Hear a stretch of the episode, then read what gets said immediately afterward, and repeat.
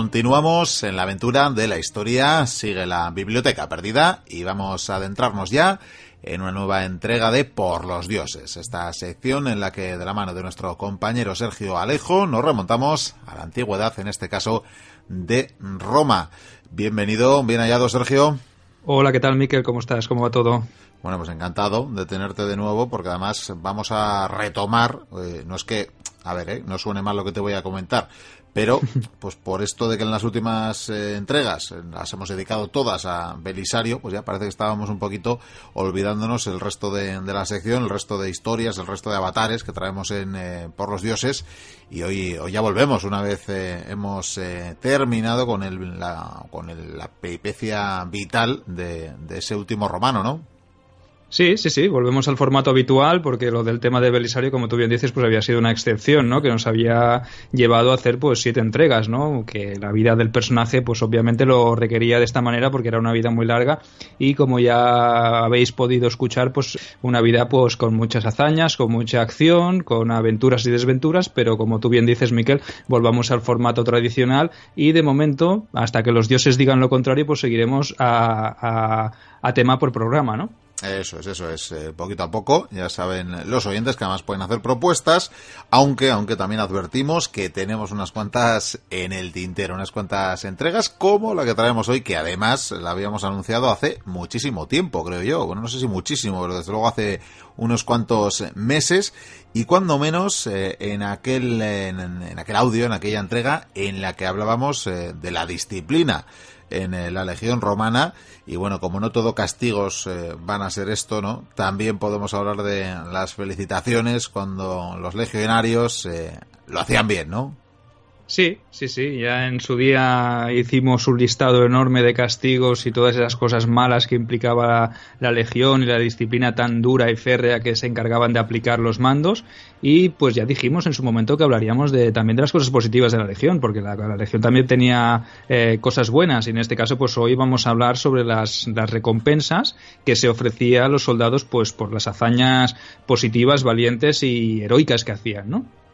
Bueno, efectivamente, ya es eh, sabido que evidentemente en la Legión Romana los soldados eran una pieza fundamental, eh, no solo para la, estabilidad, sino también para la expansión de Roma en sus diferentes épocas.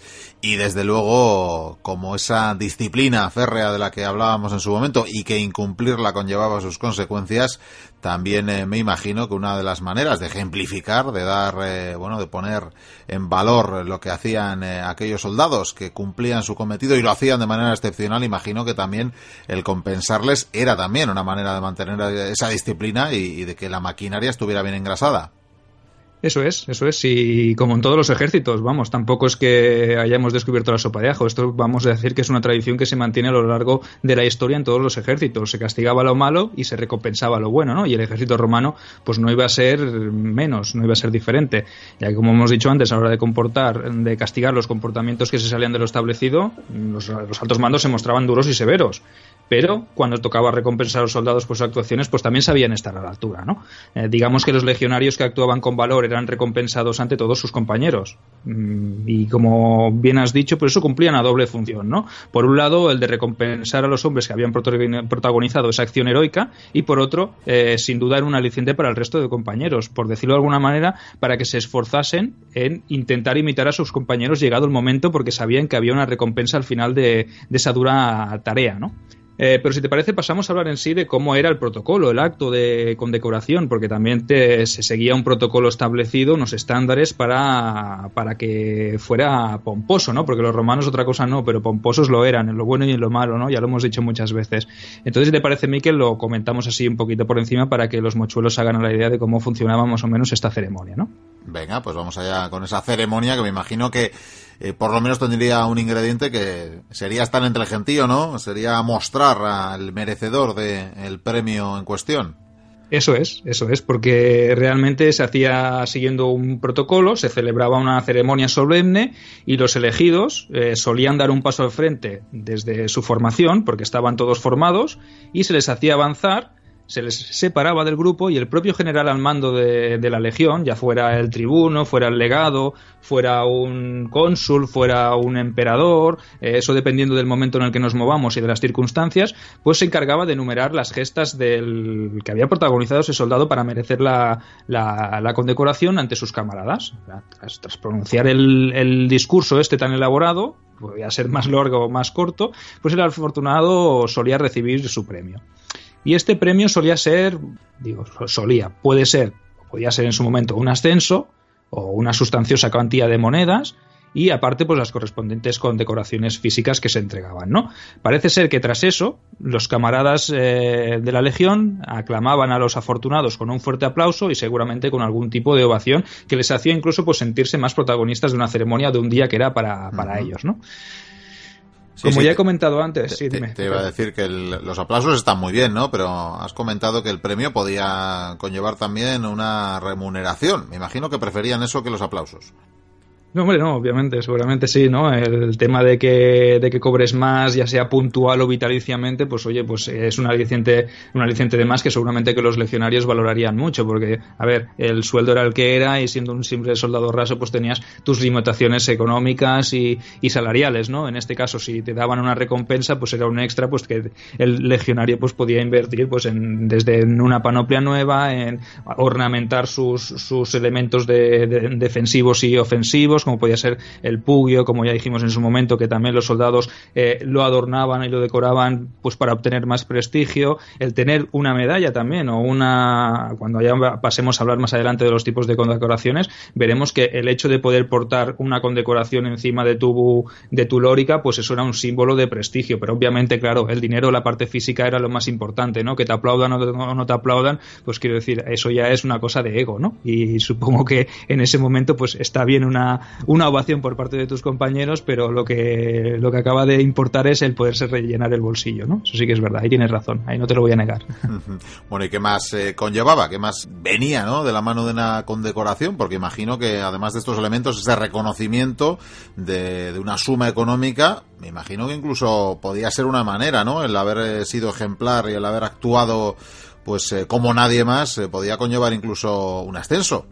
Sí, sí, sí, sí. Realmente eh, una parte importante o una de las partes que podía conllevar la recompensa era un, ascenso, ¿no? Porque no sé si lo comentaremos más adelante o bueno, ya lo hacemos, ya que ha sacado el tema, pues lo diremos. Y es que realmente los oficiales, mm, ya lo dijimos, siempre que lo hablamos, cuando hicimos el directo, cuando hablamos sobre la Legión Romana, siempre dijimos que las bajas más elevadas se producían en el rango de centurión, ¿no? ¿Por qué? Pues porque el centurión combatía en primera línea y el centurión, como siempre estaba en el combate durante todo el rato, eh, manteniendo el orden, manteniendo la disciplina y velando porque los hombres luchasen y no retrocediesen y se mantuviese bien la línea, pues solían ser los que causaban más bajas en los, en los enfrentamientos. Yo siempre pongo esta anécdota de, Julio César y en su guerra de las Galias pues mm, fue pues una verdadera sangría a nivel de centuriones porque tenían que mantener el orden contra ejércitos enemigos bastante más numerosos que ellos y obviamente pues el número de bajas, la proporción, la proporción de bajas a nivel de centuriones era mucho más elevada que la proporción que había en, legionarios.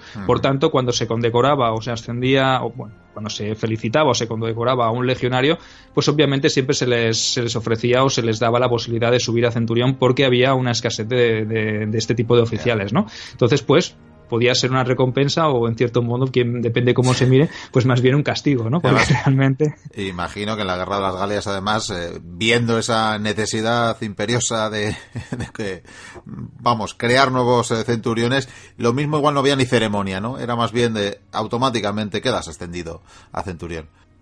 Sí, supongo que como era una guerra muy, muy seguida, muy dinámica, pues tampoco daba tiempo para hacer todo este tipo de ceremonias, ¿no? Y a lo mejor si una centuria queda huérfana de centurión, pues oye, te viene tu oficial y te dice, pues mira, tú acabas de subir a, centurión. Y bueno, pero diría, pero yo no he hecho ninguna gesta a centurión. Digo, bueno, pues para cuando lo hagas, ¿no?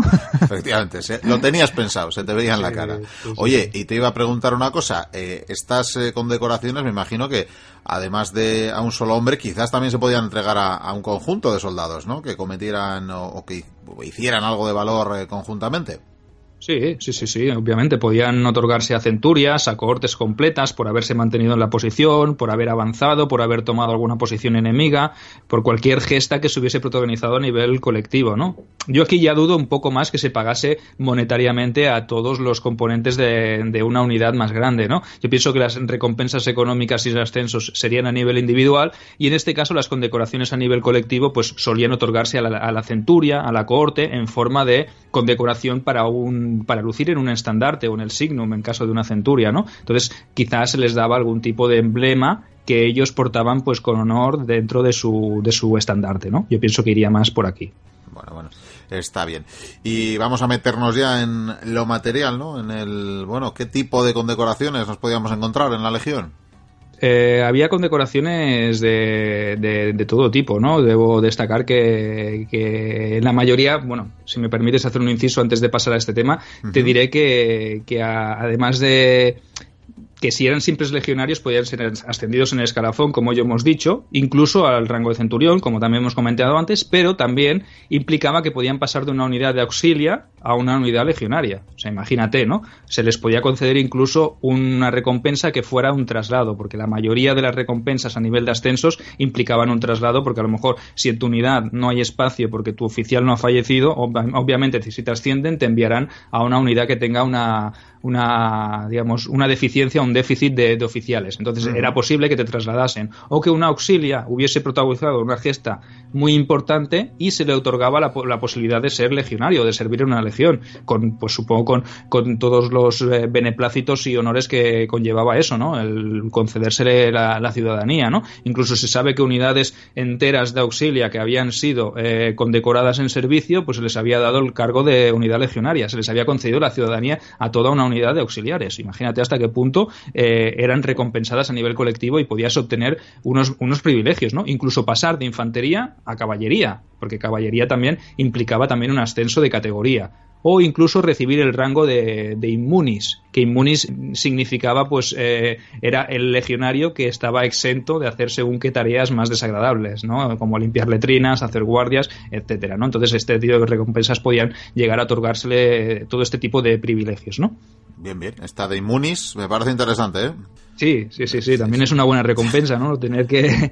A lo mejor no te pagan dinero, pero oye, te alivian de tener que estar limpiando letrinas y tener que hacer tareas que en otro momento pues podrían resultar desagradables y que las hacías a regañadientes, ¿no? Por eso también este tipo de recompensas son buenas. Pero bueno, pasemos a hablar, si te parece, de los, de los tipos de condecoraciones, que después de haber hecho este pequeño matiz que yo creo que era, que era importante.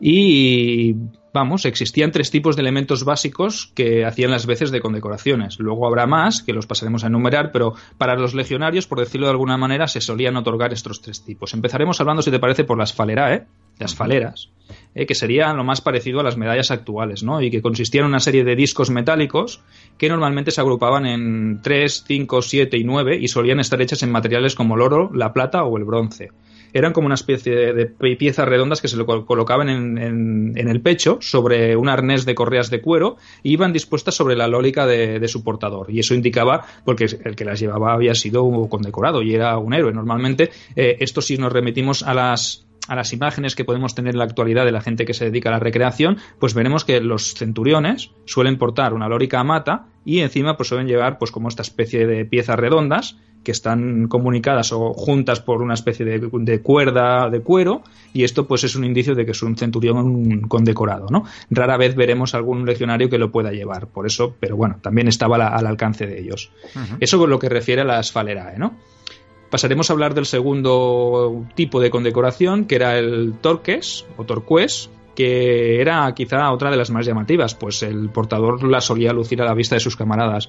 En su origen, la pieza consistía en una especie de collar que solían portar los pueblos celtas. ¿Mm? No sé si los mochuelos os hacéis a la idea, una especie de collar como la pulserita esta de antaño que llevaban, que llevaban como unas bolitas que decían que iba bien para la circulación. ¿eh? No sé si, recuerdas esa imagen. Pues era una especie de collar que se colocaba así, tenía una abertura, no era un collar eh, entero, sino que tenía una abertura para abrirse y colocarse en el cuello. ¿no? Y esto pues era como digo de origen de origen de origen celta. Su uso está fechado por lo menos desde el año 1200 a.C. entre estos pueblos, ¿no? Y para ellos era un símbolo de rango, de estatus social, por lo que solían portarlo los nobles y aristócratas y también lo llevaban en el combate, ¿no? Es lo que he dicho, una especie de gargantilla que quedaba ajustada al cuello. Se solían fabricar en oro, en plata, bronce y en algunas ocasiones también en hierro. Hablando del origen, pues, o del significado, podríamos decir que no se sabe con certeza el origen etimológico de la misma palabra, ¿no? De torques. Lo que sabemos es que los romanos lo, incorporaron a su vocabulario, lo llamaron de esta manera, cuyo significado literal es retorcido o torcido clara alusión a la forma en que estos tenían, ya que estaban hechos de hilos retorcidos que se sobreponían unos sobre otros. Se cree que los romanos los convirtieron en un tipo de condecoración tras hacerse con este tipo de piezas en los saqueos cuando combatieron contra los galos y los celtas. Podríamos decir que eran piezas valiosas y que podían venderse a un buen precio llegado el momento, de ahí el valor que acabaron adquiriendo. Pero si te parece, mm, hablamos sobre el origen. Vamos allá. Porque también aquí hay una anécdota, ¿no? El, origen de este tipo de, condecoración o de este torqués, pues podemos buscarlo o debemos remontarnos en todo caso al año 361 a.C., según las fuentes, según los que nos relata Tito Livio, ¿no? que es muy posterior en el tiempo, pero él hace una alusión a este tipo de condecoración en el transcurso de una batalla entre romanos y galos sobre el puente del río Anio.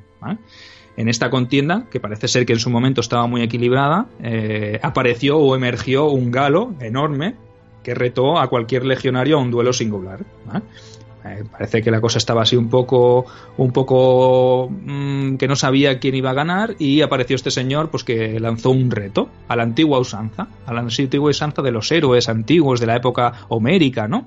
Entonces Tito Manlio, que era un legionario romano, pues se adelantó a sus compatriotas y aceptó, aceptó el duelo. Se combatieron ambos hombres y el romano venció. Tras vencerlo en el combate singular, pidió únicamente quedarse con el collar que éste portaba. Desde aquel momento a Manlio se le conoció con el nombre de Torquatus, por haberse apropiado de la pieza de su rival. O sea, imagínate, de aquí viene quizá el, tema de que los romanos empezasen a usar este, este elemento como condecoración. Eh, podemos deducir que desde ese momento la pieza comenzó a, a, ser usada para esa finalidad y en cierto modo por ser un elemento obtenido tras vencer a un enemigo en combate, ¿no? El motivo por el cual se otorgaba no se conoce muy bien, aunque se sabe que no fue de las más relevantes de la época del Principado. Sabemos por registros y escritos que se podía otorgar este elemento a una unidad completa también, y estos lo incorporaban a su estandarte también, como emblema, y su oficial al mando lo lucía en el cuello. El caso más claro que ha llegado hasta nosotros es el de la turma casiana, cuyos miembros recibieron una paga extra y su oficial la, pieza metálica. O sea, para que veas que también el, uso del torqués pues tiene una historia bastante elaborada, pero mm, también hay muchas lagunas, ¿no? Porque el episodio que nos explica, por ejemplo, Tito Livio es muy, muy anterior a su, a su época. Entonces todo podía ser eh, más real o más legendario, ¿no? Pero en cualquier caso, eh, como siempre decimos, a que a nosotros nos gusta quedarnos con esa parte más romántica, ¿no? Y quizá pues es, es plausible que fuese de esta manera. Sí, supongo que hay más, hay más tipos de condecoración entonces. Sí, otra de las más utilizadas era la, la que los romanos llamaban armilla, ¿no?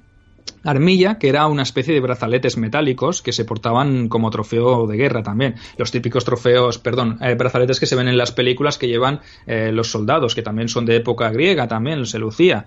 Eh, para los primeros romanos debemos decir y destacar que llevar esta pieza era un símbolo de feminidad, ya que eran las mujeres las que la llevaban habitualmente. Se otorgaban a pares y estaban hechas tanto en oro como en plata. Lo que veremos es que posteriormente pues los romanos las suelen utilizar pues como un elemento también de, de, triunfo ¿no? o, de, o de gloria entonces pasa a ser eh, de tipología femenina o de uso en mujeres a ser otorgada también a los hombres en cualidad de, de recompensa ¿no? Pero bueno, estos serían los tres tipos más básicos de recompensa que se otorgaban en las legiones a las, digamos, a los estratos más bajos, ¿no? Porque después tenemos otro tipo de recompensas que quizá a los mochuelos os suenen más, porque estáis más acostumbrados a verlos en películas, en series, etcétera, etcétera, ¿no? Que serían las coronas, las famosas coronas, que como ya he comentado antes, pues eh, era esa tipología que no era tan habitual, sobre todo en la escala más básica. Estas se concedían en ocasiones muy contadas para recompensar los actos más valerosos de, los soldados. Aunque, como ya digo, la mayoría de veces se otorgaban a oficiales de alta graduación. Eh, es por ello que las propias fuentes nos hablan de que solo se concedían desde el grado de centurión hacia arriba, por lo que estaban, digamos, lejos del alcance de los legionarios más comunes, ¿no? Si te parece, pasamos a enumerar ahora las diferentes coronas que se otorgaban, que, son unas cuantas, si te parece, de mayor a menor relevancia para establecer un, cierto orden. ¿Te parece, Miguel? Pues vamos allá con este premio, solo para unos pocos, ¿verdad? Para la escala social más alta en este caso. para los privilegiados que a lo mejor ni participaban en el combate, ¿no? Pero bueno, pero bueno, mira, pasaremos, empezaremos por la primera que era la corona gamínea, la corona gamínea conocida también como obsidional o de hierba, y esta se concedía a aquel que lideraba un ejército completo de cualquier, de cualquier tipo de asedio o acoso. A su vez también se le concedía al que era capaz de levantar el sitio de una ciudad o de una plaza. Según las fuentes, muy pocos romanos consiguieron una de estas. Por lo tanto, si nos remitimos a lo que la corona significaba, pues obviamente se le otorgaba a quien comandase un ejército. No solo le otorgaba a un soldado, sino al que era capaz de levantar un asedio o de salvar a unas tropas que estaban asediadas o una ciudad o plaza. Entonces, por lo tanto, podemos ver que este se, le daría pues a un legado, a un tribuno, eh, incluso pienso que a un centurión era poco probable que se le diese, ¿no? Esta era la primera, ¿no? Pasaremos a la segunda, que era la corona cívica, que esta en principio estaba hecha de hojas de encina, eh, más adelante pasará a estar hecha de hoja de Aesculus, que es un árbol que todavía a día de hoy no se ha podido determinar qué es exactamente, sino que simplemente se sabe por el nomenclator que se le da a nivel en latín, y que posteriormente sabemos que se usaron hojas de roble. Esta se concedía a aquel que salvaba la vida de un ciudadano romano según palabras de Plinio, daba lo mismo salvar a un soldado raso que a un general. Eh, esta condecoración podía llevarse siempre y otorgaba privilegios, como el de sentarse al lado de los mismos senadores. Obviamente, si yo como soldado romano salvo a un compañero mío eh, en la legión que está formando a mi derecha o a mi izquierda, no me darán una corona cívica, sino que me darán una falera o me darán una, un torcues o una armilla, ¿no? O una palmadita a la espalda. sí, sí, o me declararán inmunis, que ya me va bien, ¿no? Según qué circunstancias. Pero sí que es verdad que no, no estaba al alcance de, de, cualquier, de cualquier hombre. Por eso ya cuando hablamos de coronas quiero eh, reiterarme e insistir en que no estaban al alcance de un legionario básico, para que el mochuelo se haga la idea de que cuando hablamos de estas coronas hablamos de triunfos eh, para eh, oficiales de alto rango. ¿no? Tenemos dos, corona gramínea, gaminia, la corona cívica y la tercera la corona triunfalis. Estas eran las que se lucían, eh, las que lucían los generales durante los triunfos militares. Existían tres tipos diferenciados de corona triunfalis. La primera era la que se lucía durante este tipo de ceremonias, estaba confeccionada con hojas y ramas de laurel, la más vistosa, la que todos nos viene a la cabeza cuando nos vemos o nos imaginamos una corona de, estas de como la que podía llevar Julio César, ¿no? que es la imagen que nos, nos, viene a todos a la cabeza. ¿no? La segunda estaba hecha en oro y adornada con joyas y al ser más pesada la portaba un funcionario sobre la cabeza del general aquella típica imagen que se ve el, carro, el auriga, eh, conduciendo, un general o un oficial subido detrás y un esclavo que le porta una corona y le va recordando pues al, al oído que es mortal, eres mortal, recuerda que eres un hombre, recuerda que eres mortal y que no eres un dios, ¿no? Entonces esto es quizá una cosa pues más, digamos, también eh, romántica, ¿no? Por decirlo de alguna manera. Entonces, la última modalidad estaba también hecha en oro y era de origen heleno. La enviaban las provincias en honor al general que había resultado que se le había concedido el, triunfo, ¿no? La triunfalis obviamente pues estaba dedicada a generales o a personajes importantes desde legados a cónsules, etcétera, ¿no?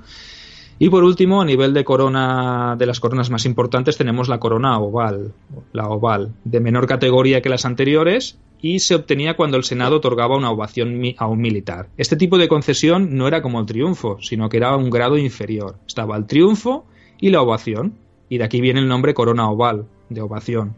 Este tipo eh, esta corona solía hacerse de, hojas de un arbusto llamado mirto. Oh, sí, esto lo utilizan para cocinar a día de hoy todavía ah, en, lugares como Cerdeña, donde hacen un porchedo al mirto, maravilloso, muy recomendable. Los mochuelos si se acercan por allí, que todavía en Italia y en Cerdeña en particular se usa mucho este, este arbusto. Sí, sí, yo he estado también en Cerdeña y una, una isla maravillosa y un sitio que recomiendo desde aquí para, para que los, los mochuelos se acerquen porque es un destino maravilloso. Ahora sí, yo fui en agosto y las playas estaban no masificadas, lo siguiente. O sea, recomiendo que pasen pues para junio, julio, que ya empieza a hacer buen tiempo, pero que no hay tanta, tanta ocupación. Ya está, nos vamos a convertir en agencia de viajes también. ¿eh, Efectivamente, ya hacemos recomendaciones culinarias y de viajes eh, y lo que haga falta. Bueno, vamos, porque estas son las coronas de alta graduación pero creo que había otras menores, ¿no? Eso es. Tenemos ahora un listado de coronas menores. Empezaremos pues por la corona áurea. Esta es la primera de las coronas menores, siendo también de oro, como dice el nombre, ¿no? Esta se concedía a aquel que mataba a un enemigo en combate singular sin ceder terreno hasta el final. Pese a ser de origen republicano, ¿eh? que es cuando empieza a aparecerse o a concederse, parece ser que los emperadores la mantuvieron como recompensa. Y obviamente, pues seguimos hablando de que no se le daba a un legionario que se batía en duelo, sino que se le daría a algún oficial que lo hiciese, ¿no? De centurión para arriba. Después tendríamos la corona mural. Eh, que como podremos deducir o como podéis deducir del nombre... Espero que no sea, perdona Sergio, espero que no sea que le ponían un muro en la cabeza al, soldado en cuestión. No, no, no, no, no tranquilo. Eh, se le otorgaba, pues se llamaba también, debemos decir primero, que se le llamaba como, se le conocía también como eh, corona fortificada y se otorgaba el primer soldado en escalar una muralla enemiga durante un asalto.